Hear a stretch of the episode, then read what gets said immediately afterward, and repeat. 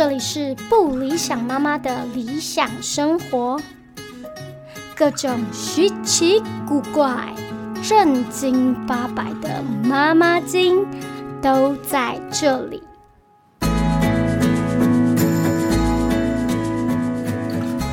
那我想问，像刚刚你讲的这个家事的分配，因为我身边有很多家长，他们的小孩今年刚上小一。那我相信，其实当然，如果可以训练小朋友参与生活的一些呃仪式，比如说不是仪式啦，就是说做家事这些事情，我们当然希望从幼儿园他开始可以控制小肌肉就可以开始做。那我觉得小一也是一个。很好的开始，因为他的生活进入了一个规律。那你有什么建议？实际上操作的可以建议给这些小一的家长，让他们学习，就是大概六七岁小朋友，他们开始可以参与的有哪些部分呢？比如说家事啊，或是烹饪，他们可以做到的程度有哪些？然后你觉得他们，你很分享你身边男孩小两个小男孩他们有做过的事情。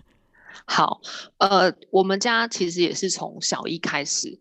我才开始说啊，开始把工作分享给他们做分享，分享很好，这个词超棒，因为我们也是在分享我们的生活啊。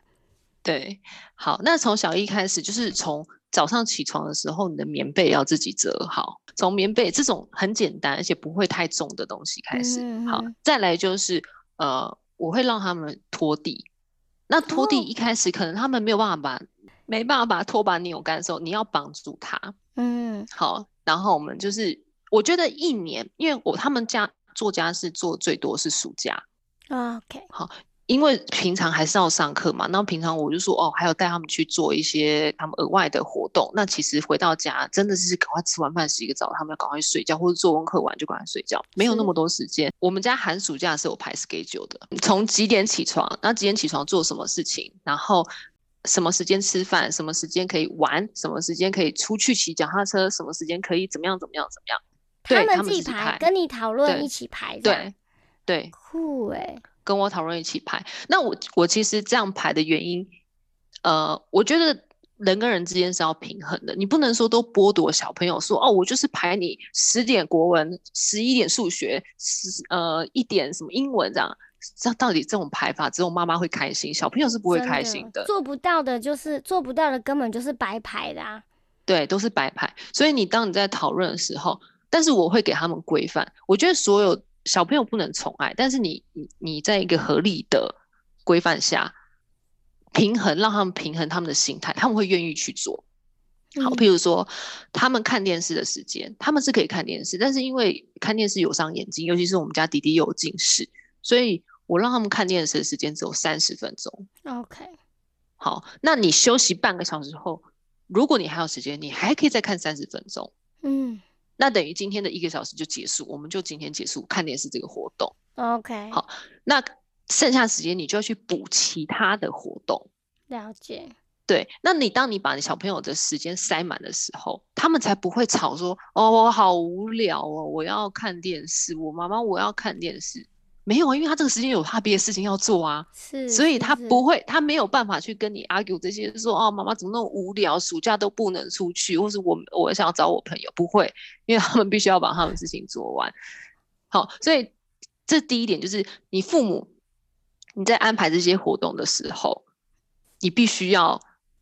真的把时间留给他们，因为他们只有看电视的时候才是你休息的时间。是，可是当他们开始做其他事情的时候，你是要陪伴的。是是是是。对你不能，父母不能觉得说啊，我我也想看电视，我也想轻松，那我让你看电视看久一点。哎，那这样子 是不是就这样就完全又跟讲的不一样？小孩就会越来越不听话。对啊，或是会越来越爱撸啊，就是以为撸了就会有这样子。没错，就是你你当你告诉告诉好小朋友说你的底线在哪里。然后，呃，你的坚持在哪里？那久而久，小朋友会知道，好吧，我没有办法跟你去讨论这些。因为当初的，因为当初的弹性就已经在规划时间的那个 moment，他就已经已经讨论过了，所以对对，我觉得这个也是呃贯彻执行的重要性。不然的话，他可以这样子撸，那之前那我们之前规划的东西，何必要照着走呢？对不对？对。对对对，所以在家里他们会知道妈妈说一是一，说二是二。果然是女王啊！一切来自于原则。对原则，我觉得你原则掌握好之后，小朋友他当然还是有时候会偷懒哦。我今天不想要呃晒衣服了，嗯，哦，类似偷懒嘛。啊，那你要跟他讲啊，就是好，那没关系。你今天如果累了，那我让你休息。那可是这个工作谁要做呢？是啊，那没关系。如果弟弟愿意帮你做，比如说哥哥提的这个题，我说弟弟愿意帮你做好。那我们感谢弟弟，可是下次你要补回去给弟弟。OK OK，好，我们我们想办法解决，我们是有弹性的。哦，这样也很棒哎，很厉害。对，大概是这样。我觉得要让小朋友心服口服啦。就是为什么？可弟弟弟弟曾经有一次说过，说妈妈为什么你是国王？啊，好，好，对，因为他觉得他觉得家里所有的规定都是我在。是呃，我在规定我说的算，嗯嗯嗯嗯，对，连连爸爸都要听这样子。是，然后当弟弟说出这句话的时候，爸爸立刻拍手。为什么妈妈是国王这样子？他也爸爸也觉得说可恶啊，这样。复议复议，对，没错。可是因为我说的有道理啊，我没有我没有就是剥夺你的任何人身自由，或者是我没有。呃，我我讲的都很合理，合情合理。对，我觉得做家事这件事情一定要慢慢的培养好，然后到他们下一年，譬如说二年级长大的时候，嗯，你可以再加强一些东西。好，他们原本的还是要做，譬如说我刚刚说的折折棉被，好，然后拖地要做。那今年又加了一个晒衣服。OK，好，那明年再加一个，呃。可能什么你你想象你觉得你需要孩子帮忙的东西，嗯这样子，好，一直到他们到现在还没有碰到火，因为我觉得我我认为火还是很危险的，所以我可能在等他们大一点才会再把这个技能教给他，就是一个循序渐进的让他们有一个学习的历程，这样子，对。哦，没有错，这个规划就是适合他们的，他们可以慢慢从小件的事情做，但是要稳定的做下去，这样子。对，稳定的做下去。好的，那就是聊到很多，就是墨西哥跟台湾不一样的地方，然后有一些讲一些是教养上面我们自己的想法跟观感。那我想玩聊一些跟国。国家教育政策比较相关的就是大环境，就是像你刚刚讲，你们学校都是两点半就放学哦，这跟我们简直就是超级大的落差。所以，对，除了这样的落差之外，我想知道说，除了时间放学的时间之外，他们还有什么上教育上面的体制，或者是排课的方式啊？比如说什么？有学科、术科，或者是有什么很特别的课，我们台湾是没有的，或是你觉得该有，可是他们竟然没有的这种，我想聊一下墨西哥的教育体制，你自己感受的感觉有什么不一样？好，呃，我们刚来墨西哥的时候，其实我们呃读了一间天主教学校，那这间学校它真的是讲究爱、讲究快乐，因为它。它的校园小小一个，可是它里面有鸡啊、猪啊、马啊一些小动物，OK，呃，鸭子啊，而且是不关的哦，他们就是在旁边跑跑跑跑跑跑，一直跑。所以你在小小朋友在出去外面玩的时候，你就是跟他们相处、共处在一起。对，那其实这种环境，我们一开始看到的时候，跟台湾真的很不一样，你就会觉得说好棒哦，这地方怎么这么自然？嗯，对不对？对啊。好，所以我们就我们就马上就选定了这间学校。好，可是进去之后，其实我觉得我们毕竟还是亚洲父母，那个是是有落差的。好，我所谓的落差 就是说，他们真的太快乐了，快乐到你都不觉得他们有在念书、上学、学习。他们不有在，对他们没有在学习了。真的假的？可能有，对于他们来说有，可是对我来说。哇，跟亚洲的教育真的是差了十万八千里。真的假的？我觉我想象的快乐，你们已经太快乐了，太野放了。对你太快乐了。好，那我举个例子来讲，这间学校呢，他们呃，他们很常利用上课的时间去外面关心老人家，就是可能去坐游览车出去，然后去一个关怀。对，关怀老人家，那你就是要买礼物，父母就是要准备这些，好像私立学校都会做这些事情。我觉得就是可能就是让小朋友从小就哦有觉得说，哎，我们必须要照顾这些比较弱势的团体。嗯，或等等之类的。好，然后或者因为他是我刚刚说天主教学校，所以他们在呃圣母玛利亚生日的时候，耶稣怎么样的时候，那他们就会也是出去献花。好，然后对，好，那其实这些都是这些都是上课时间呢。OK，哦，然后所以你你当你这活动一多起来，因为这我只是随便举两个例子哦，他们还有。普通呃的一些什么运动会啊、校庆啊，或者是呃园游会、儿童节啊、教师节、情人节啊，这些我所有的节目，他们都停课状态，再去准备这些东西。哇塞！你是说这是幼这这是国小吗？国小呃幼稚园、国小都一样，都有。他们对他们是全校性的活动，太或者是什么呃国际日。OK，我我参加过比较好玩是国际日，国际日真的是在一个大礼堂，那每个班就是扮演不同的国家，那他们会穿不同国家的衣服，特色衣服，然后出来走秀，对，出来出来走秀，然后感觉像是一个大型的节目。好，那请问这个节目是不是要彩排？彩排也是得用上课时间，所以这种大型节目将近要一个礼拜的时间。OK，就等于一个礼拜完全都没有在上课，就对，就在弄这个活动。对，就是弄这个活动。可是这个活动还不是说哦，一学期只有一个哦，没有一学期可能有三个，因为你还有圣诞节，对，然后你还有什么什么什么节日，然后我就觉得，那请问到底 什么时间可以上课？Excuse me，什么时间可以上课？这样子好，但是我后来会换学校，我后来换了一间学校啦。哦，我后来会换学校的原因，主要是因为啊，我觉得。他们太快乐，但是他们并没有教小朋友要负责这件事情。哦，那这很重要。对，就是负责任，没有教小朋友之外，连老师，我觉得他的责任感都不没有那么强大。那老师都很爱孩子哦，都是觉得说哇，把你搂在怀里，然后很照顾你、呵护你，要对你好，呃，轻声细语的。可是问题是，我为什么我们就是发生了一件事情？我们在情人节的时候。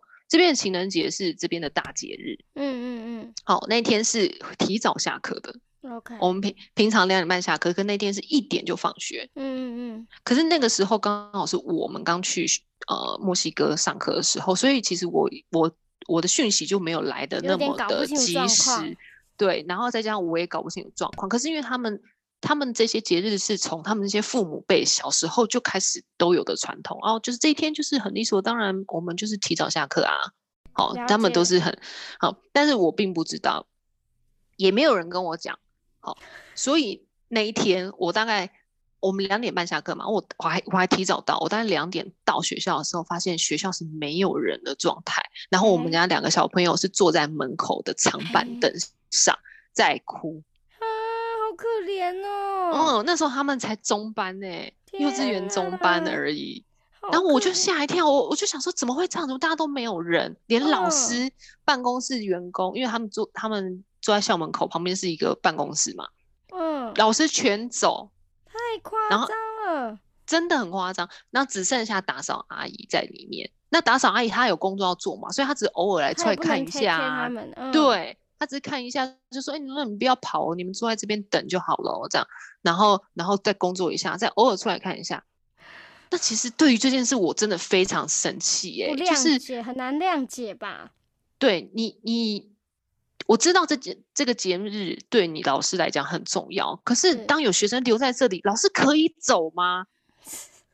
或者是老师，你也应该打个电话让我知道。对呀，这个也很瞎哎。说妈妈，你赶快来接，我们要放学了，对不对？我觉得总是有方法可以解决这件事情的。而且老师多留一下下会怎么样吗？就是你怎么可以让一个幼稚园小朋友就是两个对两个两两个幼稚园小朋友待在那边坐在那边等？哇！所以对于这件事。我就很生气，对，那隔天我就跟马上跟老师反映，那老师只是道歉说啊不好意思不好意思，我们下次会注意。插播一下，你用你的流利的西班牙没有没有回应吗？我用英文讲的哦，我用 哎用英文生气也是不容易，真的，异国妈妈很强。对，英文妈很强，但是其实我英文也非常不流利，所以我用很不流利的英文去对他们生气。OK OK，很 棒，但是气势气势足够。戏 剧科戏剧科毕业的气势一定要够啦。对，所以他们有感觉到说，哦，不好意思，不好意思，这样子夸张。可是这个不好意思，我觉得那我怎么知道？我怎么能相信你们之后还会不会有这种事情发生？对呀，太对，所以了。后来我们就换了一间学校，我们换了国际学校。那国际学校，我们当初去面试的时候啊，嗯，呃，他也有问说，哎，为什么你们要换学校？嗯，然后我们就说，我们没有批评那间学校，我们只是说，哦，我们觉得那间学校的教育理念可能跟我们不太相合。嗯哼，好，那这时候那个那间学校的校长就讲说，嗯，对他们充满了爱，但是。在我们这间学校，我们会教你如何生存。哦，哎，跟你的理念很合，哎，对，跟我理念完全合。合，对，刚刚上半部就是在聊这个，很合啊。对，所以我就觉得就是这间了，没错。定 定。对，那他们这间学校其实真的是呃有在念书的学校。嗯哼。但是他们这些游戏、这些节日也不少。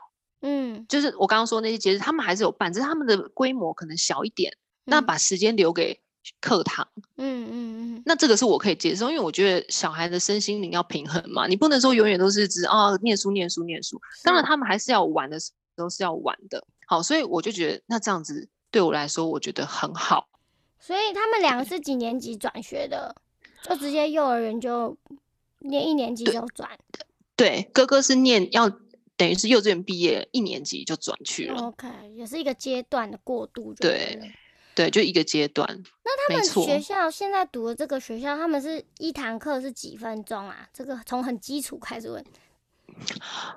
好像是五十分钟。哦，那跟台湾应该也是，那跟台湾也是差不多。所以他们国际学校应该就有相对比较国际化的同学结构吗？对，就是呃，我像我们学校里面就有韩国人跟中国人。OK，现在全世界这两个人的到处都是这两个 这两对，没错，这两个种族的人，对对，他们很庞大。对啊，那我就很好奇，这个就会牵连到就是语语言这件事情。他们在国际学校是用英文还是用西班牙文？他们这间学校是百分之八十讲英文。OK，教课也是，就是如果呃。他们百分之二十是包含数学跟历史这种可能需要逻辑性的理解的，他们是讲西文，用他们母语。那剩下的课程基本上每一个老师都是讲英文。哇，好棒哦！那那好，现在问一个非常重要的问题，那他们的中文怎么办？他们中文现在就是听跟说。那你有额外加强他们吗？有，我在有时间的情况下。我都会念，因为我们家有买康轩，然后康轩就是看谁出差的时候，就是这样帮我带个几本几本过来。OK OK。嗯，然后我就会放那个 CD 给他们听，或者是念故事给故事给他们听。那那写呢？你现在对于写这件事情，我已经暂时的放弃，因为真的很难，是是真的难。因为我小时候，我小时候有一阵子住南非，住住了将近两年。然后那两年是小二跟小三吧，哎，是小三跟小四，反正也是就是正在学中文的年纪。然后呃，那时候南非的官方，现在应该是官方语言是英英国的英文，英式英文，就是英国腔很重。然后我妈因为我是一个人住在 homestay，就是完全没有没有亲戚也没有家人啊。然后我妈就是很紧张，就后来才发现，其实当地都有专门开一些，就那时候台湾跟南非是有建交，所以有一些官方的机构在那边，他们会开给当地的小朋友上的中文课。所以我有一阵子在那边认识的台湾的朋友，都是在那个中文课上面，但觉得很难，就是因为你平常生就跟在台湾学英文其实差不多状态，就是你生活里面其实不会用到那个语言，所以你可以用的几率非常非常少。所以那个中文课对我来讲只是去交朋友，因为我根本那一堂课学不了几个中文字，因为中文又有部首，又有读音，然后又有多音字，然后还有造造词，然后每个造词那个字的意思又不一样，觉得超难，就是觉得中文超难教，也超难学。我觉得中文真的是很难学，所以其实，在一开始他们看得懂 b u r p l e m o r p h 然后可以念出。那个音出来，但是他们还看认不认不了字。那我觉得这种东西，呃，我也不想要给他们太大的压力，是啊，所以所以我就慢慢来，我用平常心慢慢来，因为我还是要把时间拉远放大来看，因为他现在就是新接触英文跟西文，对他们来说非常非常新的语言，然后学校又有第三语言是德文，哇，真的哦好酷哦！对，所以我不想要一直 push 我的小孩说你连中文都要学好，嗯嗯，那我会觉得啊，你连英文西文都。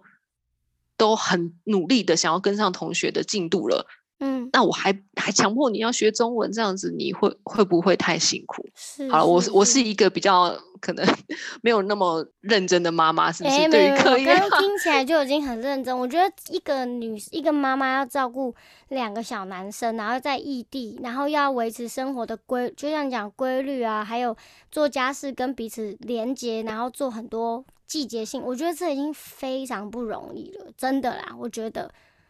所以我觉得，在在我觉得中文这件事情上，其实我跟你讲，台湾大部分家庭的第一次在教养，就是嗯，不是说教养，就是妈妈跟小孩第一次连接上面出现很大的冲突，大部分都是一年级在写功课的时候，嗯，那个会是一个非常关键的点，就是在于你。你怎么看待学习这件事情？当然有很多小朋友的幼儿园就开始要写 p p m f，开始要做功课。可是进了一年级是完全不同的视野，因为他真的进入到了一个会打分数的系统里面。那时候你就会重新去面对，说我怎么看待分数？我在前面前面很多集都已经跟我的听众讲，我说我们这一辈的妈妈都讲，我不在乎分数，我在乎你的学习态度。但我就说，我我小孩上小一之后，我发现这句话是有 bug 的。如果你的小孩学习态度是正确的话，他的分数他分数就会是高的。对对，所以这句话只是为了安慰妈妈说，我以为我不在乎分数，但其实我在乎分数。所以这时候就要回过头来看说，那你们要怎么面对学习这个困境？就小朋友在学习的路径上，他没有办法满足你的期待的时候，你要怎么？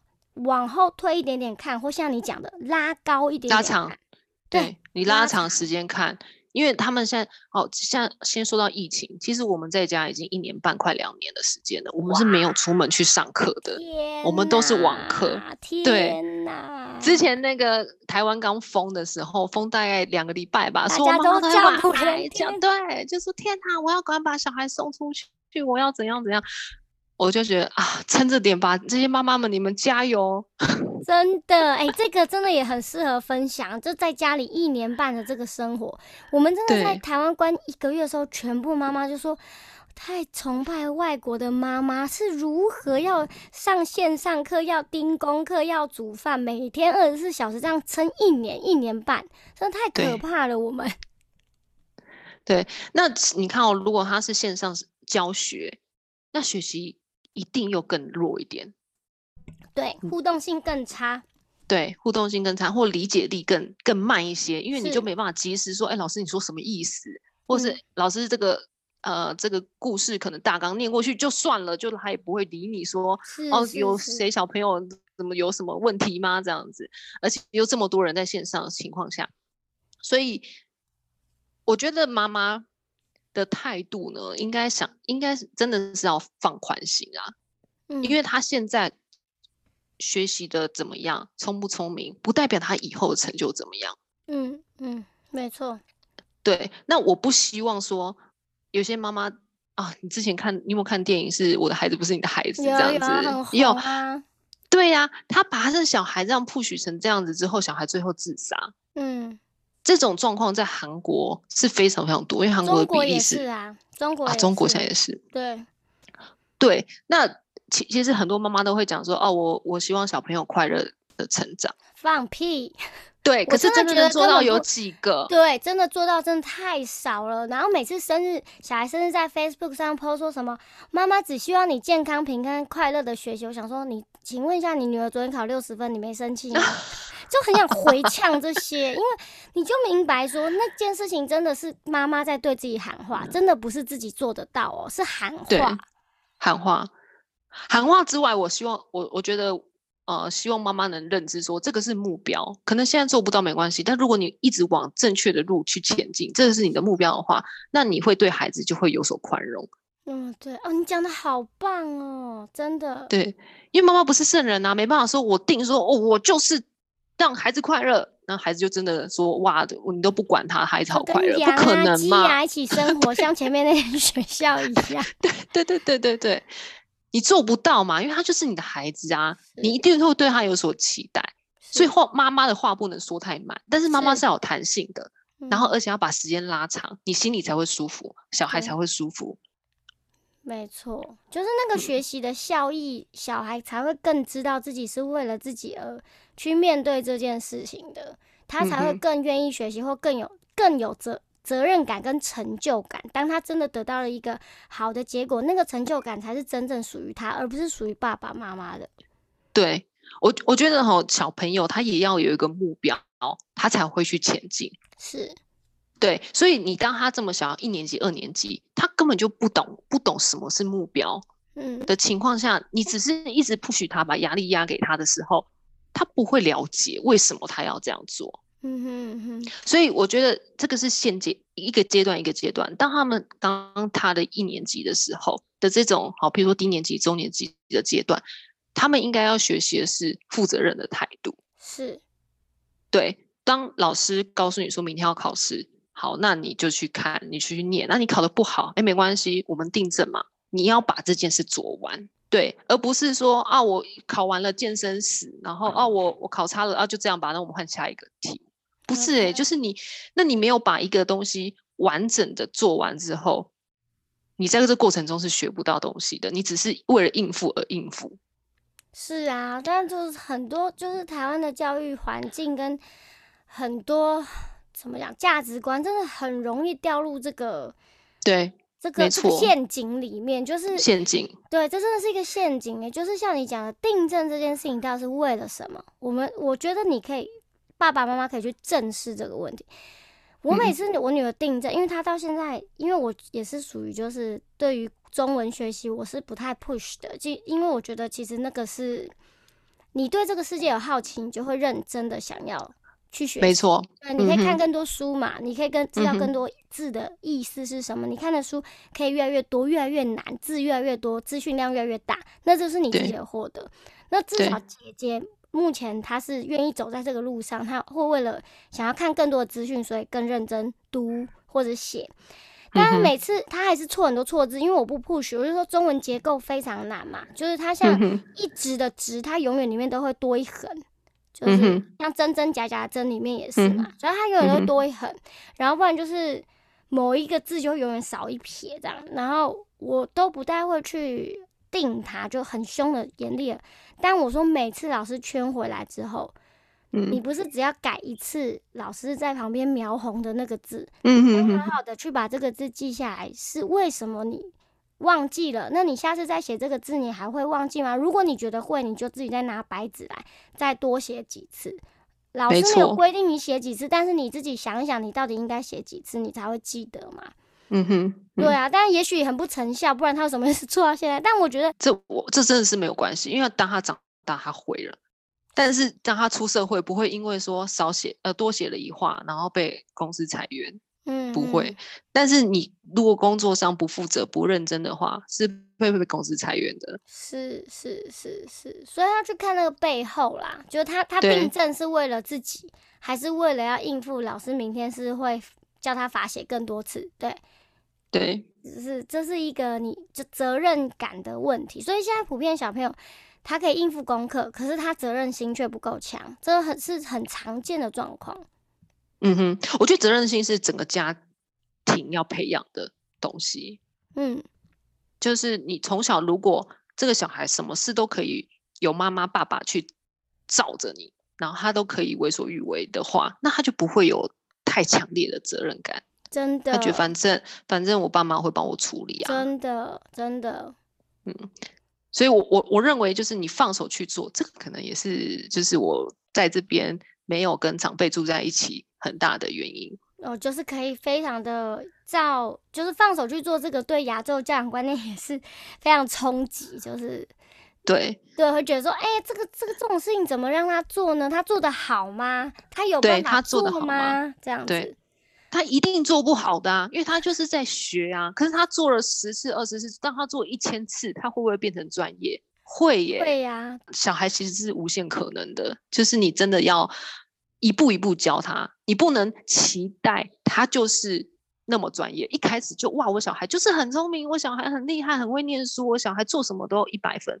没有这种事情。好，至少我小孩不是，是我小孩不是天才型的，所以，我我一定要从基础开始教。可是，如果父母连基础开都不开始教，觉得说哇，他长大了，长到十八岁他就会了，有可能？他就不会。我跟你讲，因为我们这边也有非常多外派同事来，然后有些是单身，好也还没有结婚，但他们都已经三十几岁了。哎，真的不会就不会，你从小不教，他们就是不会，他们连谢谢都不会说。哎，OK，对啊，那就是一个教，这就是教养的用意啊，就是说，它其实就是一个会影响一个人一辈子的嘛。对，对，我觉得这个这个这个真的是一个非常长的话，就你知道，我对新手家庭的爸爸妈妈常提到的一件事，说，如果你真的有不打算陪你小孩睡到。国小六年级或国中的话，嗯哼哼，我建议你真的可以提早一点点让他适应自己一个人睡觉，或是睡在他自己的小床上面。因为呢，你不能奢求他说哦，今天你满六个月了，你就会自己一个人睡觉不会哭了，怎么可能呢？对不对？所以这是一模一样的概念。所以教养是从小孩，然后从胎教，从生出来之后，你喂奶的那个 moment。你喂奶的，从睡觉的开始，它就是一路贯彻到底的东西，因为小孩就是全部都吸进去了。那那时候我当然我相信也有是亲密育儿，或是你觉得你很需要那个亲密感，OK，都我觉得都是一样的道理。你可以选择一个适合你们家的教养方式，但是千万不要像酷酷讲的，你期待他有一天他就自己会了，不会有这件事的，绝对不没有自然而然的成功。而且他越大，他的反反作用力越大。他越大就会跟你讲说：“为什么你以前都可以，为什么这次不给我？”对对，为什么很多现在台湾社会新闻，什么小孩杀呃，小孩杀妈妈的啦，哦，然后杀阿妈的啦，因为阿妈可能就拒绝他这一次。他以前回家要钱，阿妈都会给他，但阿妈现在没钱了。对对呀，这这这就是。大巨婴嘛，你不给我，我就毁灭你嘛。因为他从小就是被教，我只会要，我只会要。你不给我，你说什么？他们没有感恩的心，他们哪知道那是什么呢？因为你没有教他。没错，他不会因为说他十八岁长大了，哇，有感恩的心啊。对，没有教是真的不会的。对，所以我觉得这个真的是非常。可能真的上一代很难够很难理解为什么我们这一代的妈妈有时候很坚持要小孩自己穿鞋子，坚持小孩自己脱袜子，坚持不要跟他睡同一间房间。他们觉得我们在那学外国人没有，你要教他，他才会自己做。你要给他有机会做，就像你讲，就像酷酷讲的，放手让他做，就算做不好，也要让他开始。对。你不，你不能剥夺这些孩子一开始学习的机会跟权利。说的太棒了，对啊，你凭什么剥夺他学习的权利？这这个是这个是非常不人道的，说真的。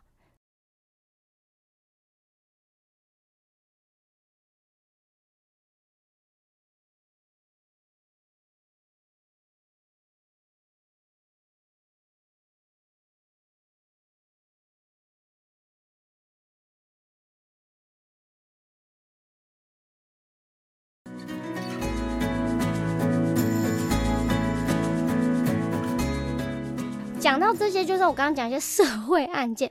那你觉得外国人的金钱价值观跟我们有很大不一样吗？因为我觉得这个小孩从小真的也是需要建立。呃，我觉得墨西哥人跟我们亚洲人的金钱价值观真的很不一样。哦，有多不一样？我们刚刚也有讲到说，他们其实天性很像我认识的呃原住民朋友，就是比较热天。比较开心，很乐观，然后对，及时行乐型的。OK，那所以呢，你知道墨西哥他们他们是一个礼拜领一次薪水，他们不是像我们月领，也是领周薪，像澳洲那样子。对对对，那最大原因是政府怕你把钱花掉了。真假的啦？对，我知道澳洲这样是因为他们有很多打工。就是很多人只是打工一两周，他可能就要换换，可能要回国或者要开学，他只是为了打工换宿这样，所以他们是算周薪，是因为太多人去澳洲打工了。嗯哼哼，OK，这边是政府规定的，你要么周薪，要么双周薪这样子，不会绝对不会让你一个月，因为一个月也怕你饿死了。真的假的？真的真的耶！我觉得他们他们在呃周末的时候非常喜欢烤肉，可能聚会好，不是烤肉也聚会好了，然后就买个啤酒，买个什么东西就可以大家一起吃，然后把钱花光。OK，所以他们礼拜六早上。那银行排队是排好长好长，每间银行都是，因为他们要去领钱，然后他们要去买食物了，要度上要了。对，晚上要开 party，而且他们 很好笑，是他们有时候礼拜一，而且礼拜天喝了烂醉，礼拜一就说：“哦，我今天没办法上班了，我宿醉。”哦，小张老板不会生气吗？超生气！我跟你讲，对于亚洲公司，就我老公公司，真的超生气的，就是不可理解。对我扣你薪水，好扣你薪水，他就说好，那我去下间公司吧，那拜我辞职不做，所以变成真的，他们变怎么做？你如果来上班一到五都上班，我给你全全呃全职奖，就是一个礼拜都来上班的话，我就是多加多发奖金给你，还要另外建立个奖励 制度，佛他天天来上班这样哦，太好笑了，是不是很荒谬？很荒谬，这真的蛮荒谬的哎。我们那个台湾都是在比那个肝的肝硬化的程度啊！对对对对对，没错。这边的人无法理解为什么我们要这么认真的工作，为什么我们要存存这么多钱？原来差这么大，那怎么办呢？那你在小孩的教养上面会有点难应对这个吗？呃，不会，因为其实我很小的时候，我就一直画那种图片给他们看。我跟他讲说，好，我们家全家的爸爸赚的钱，好，我们就假装是一百块，好，我们就一百块，好，我们把它圈起来。那我们家有几个人？好，我们家有四个大人跟两只猫，我们有六个，因为猫也要吃饭哦，所以猫也会分到资源哦，对不对？好，那我们就要画出六条线，我们这一百块是要平均分给六个人的。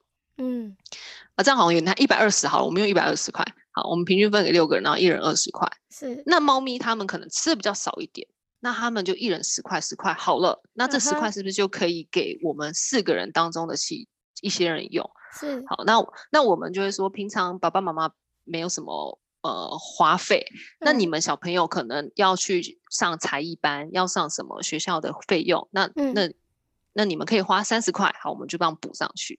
好，那我们这一个月就只能花三十块的情况下。你就要去选择有什么东西是你需要花的，你必须要花的，比如说学费，嗯，好，我们都要慢慢扣，然后吃饭，好扣掉，嗯，那剩下的钱，我们才能看能不能存起来，或是能不能买你想要的东西，嗯哼哼，好，就是我们大概是用这样的金钱分配去，就一直不断告诉他这个观念。就是一个图像化的一个概念，让他们可以知道说，其实家里的资源是有限的，而不是你想要什么就可以马上给你的。对，也是一个很好的方法。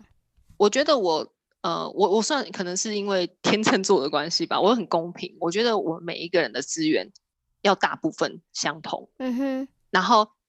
再从中说哦，我刚刚说就是哦，有些人是不需要这么多，那是不是能分出去给其他的家人使用？好，类似大概这样子。我不会说，呃，小朋友爸爸妈妈爱你们，所以我们把所有资源都给你们了，我们自己很省。我我不要这样子，因为这样小朋友会觉得我拿你的东西都理所当然，就不会对啊，这就是扣回你说的嘛。他他何必要谢谢你？他觉得就是应该的。对，因为你已经你从以前到现在都是把所有资源给我啊，对不对？所以我。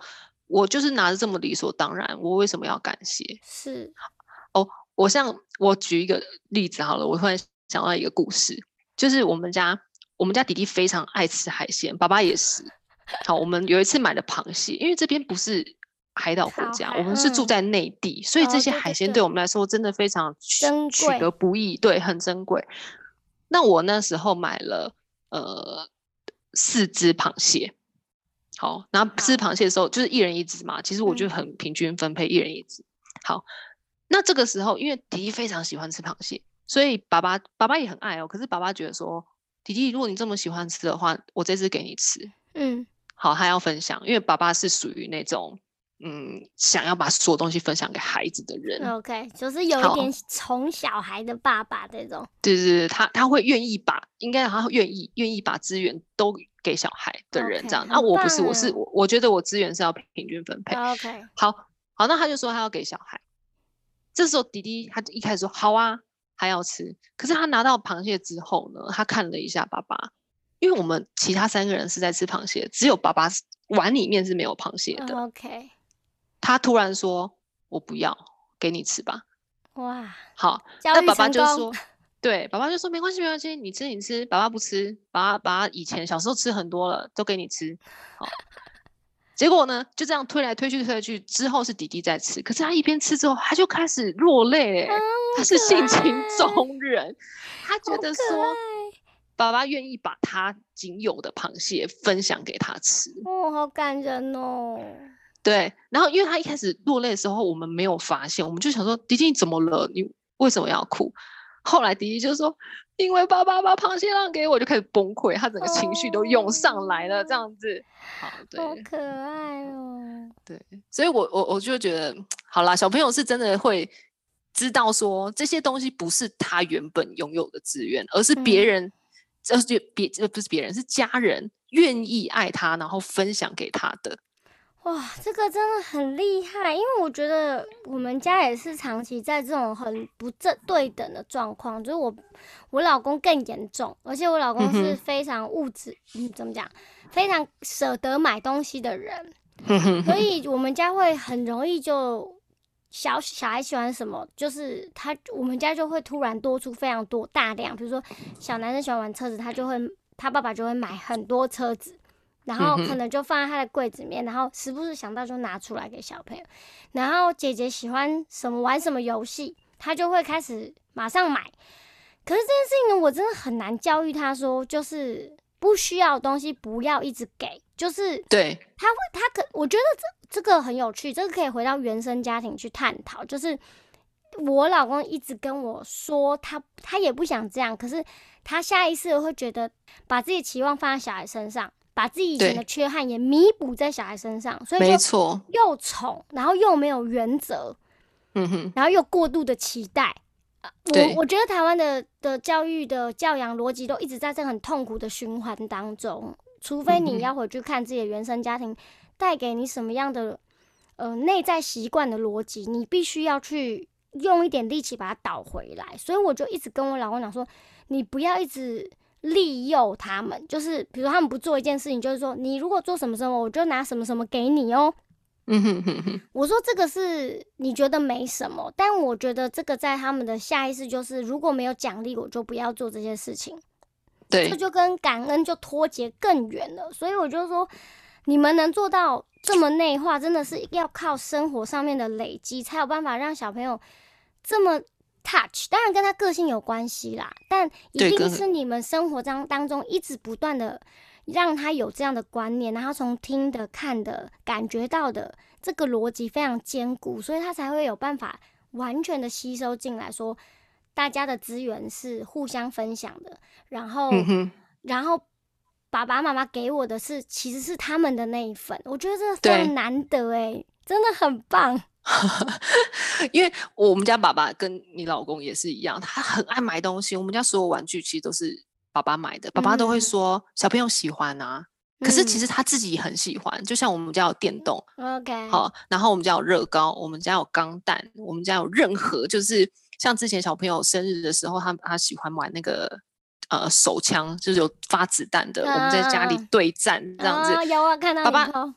对，爸爸因为小朋友喜欢之后，他觉得每一个人都要一台，所以他也帮我买一台，他就上网订了六台。OK，六台耶，就是 我们家只有四个人，为什么订六台？因为爸爸觉得说我们可以随时换枪。哇塞！第一要教育的是爸爸，很有道理，说的很好，金玉良言。对，一定要先教育爸爸。那爸爸很爱买，怎么办？就是你要跟他讲说，你所有的金钱价值观都会影响到小孩子。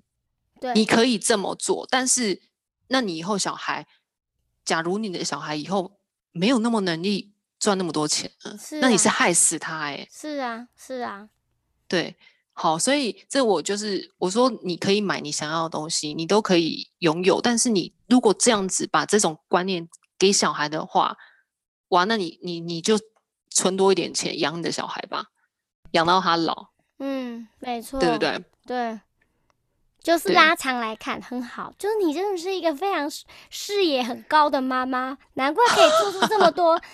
呃，比较理性的判断，因为我觉得，对我觉得很多时候，因为我们被情绪或者是我讲原生家庭给我们的一些面对呃面对争执时候的环境下面的一个反应，有时候它会变成我们就是 focus 在这个点，就是你很容易只看到说，因为我老公现在怎样，所以我就怎样，因为我女儿怎么样说，当你拉远来看，你会知道其实你生气的不是这件事情。嗯，而生气的事情甚至根本不在他身上，他只是引发一个事件而已。对，情侣吵架也很常是这样，所以我觉得你很厉害，是你都可以，不管是教养、教育，然后学习，或者是跟老公或是家庭相处，你都可以往上拉一层来看。当你距离出来之后，你就会发现现在要做的事情其实不是那件事，或现在要讲的其实不该是那句话。对。这很不容易，真的没错。向天秤座学习，对。好，那我要讲的是，可是你不能只是光是讲啊，你要有办法去解决这件事情。我说过，就是你整个家族，你要大家都要身心灵要平衡。那你不能只是妈妈说我是国王，你不要再花钱了。好，那谁要理你啊？对不对？好，所以我们我们就要转换一种方式去解决它。好，那我转换的方式就是说。小朋友也是人，他们一定会有想要的东西。可是你大，他每次要求大人就买，每次要要求大人就买，我觉得这是会害死小孩。是好，那所以我我就把这件事情摊开来给我小朋友，因为他们不可能说现在去赚钱嘛，但他们还是可以赚钱，因为他们是可以付出他劳劳力赚钱的。嗯，所以呢，其实，在我们家所做的东西，每一个阶段都是有钱拿的耶。哦，OK，嗯，这有点像是。呃，我们以前台湾早期，我们回收保特瓶、回收玻璃瓶，当这是一种鼓励，小额的鼓励。可是鼓励到现在好几年后，大家是不是很习惯这件事情了？对，我们就是会去回收，我们就是会去做这件事情，因为这件事是对对呃地球好的。嗯，大家了解这个观念的时候，大家就会去愿意去做。那他们用他们的劳力去赚到的钱，他们可以买他们想要的东西。所以很多人会觉得说：“哈，你用金钱控制小孩？”我觉得不是，我觉得我在教他们以后未来，嗯，他们也是需要工作，他们也是要在职场上赚别人的钱。你当你当他知道这个逻辑是怎么样去去使用的话，那他在他未来他就可以很自然而然的做的比别人好。对啊，学的比别人快。这这当中也带有责任心的不的养成啊，我相信也是相对有。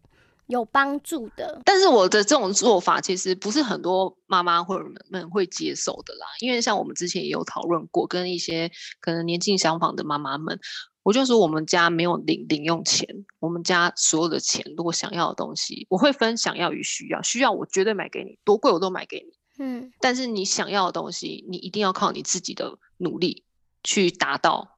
目标就是每个家庭适合的方式不一样，但我我觉得这你今天提出的方法可以带让大家成为一个思考的点。我觉得听这一集的妈妈或爸爸或者是 everybody，你可以去思考钱、物质生活跟付出劳力跟对一件事情负责，它到底相对的关系是什么？如果你内心够健康，你就会知道他们是不对等的，而且你应该把它建立成一个平衡的状态。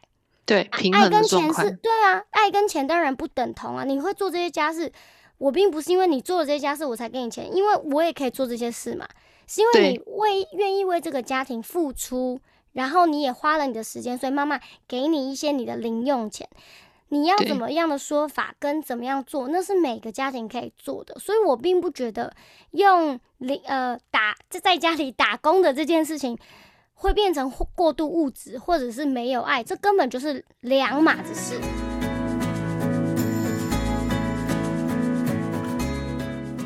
你有什么觉得台湾妈妈其实也有一些很幸福的地方？我们应该要心存感恩吗？我觉得台湾真的很方便呢。台湾在生活上很非常非常的好。台湾很民主，而且其实你说，我觉得政治人物也是人，就跟政治人物也是妈妈也是妈妈一样，政治人物也不是一开始就做得很好啊，对呀，他也是需要去去揣摩，然后去去试了很多方式，但是他们的心跟目标是对的就好了。如果他们心跟目标是要救整个台湾的民人民的话，嗯。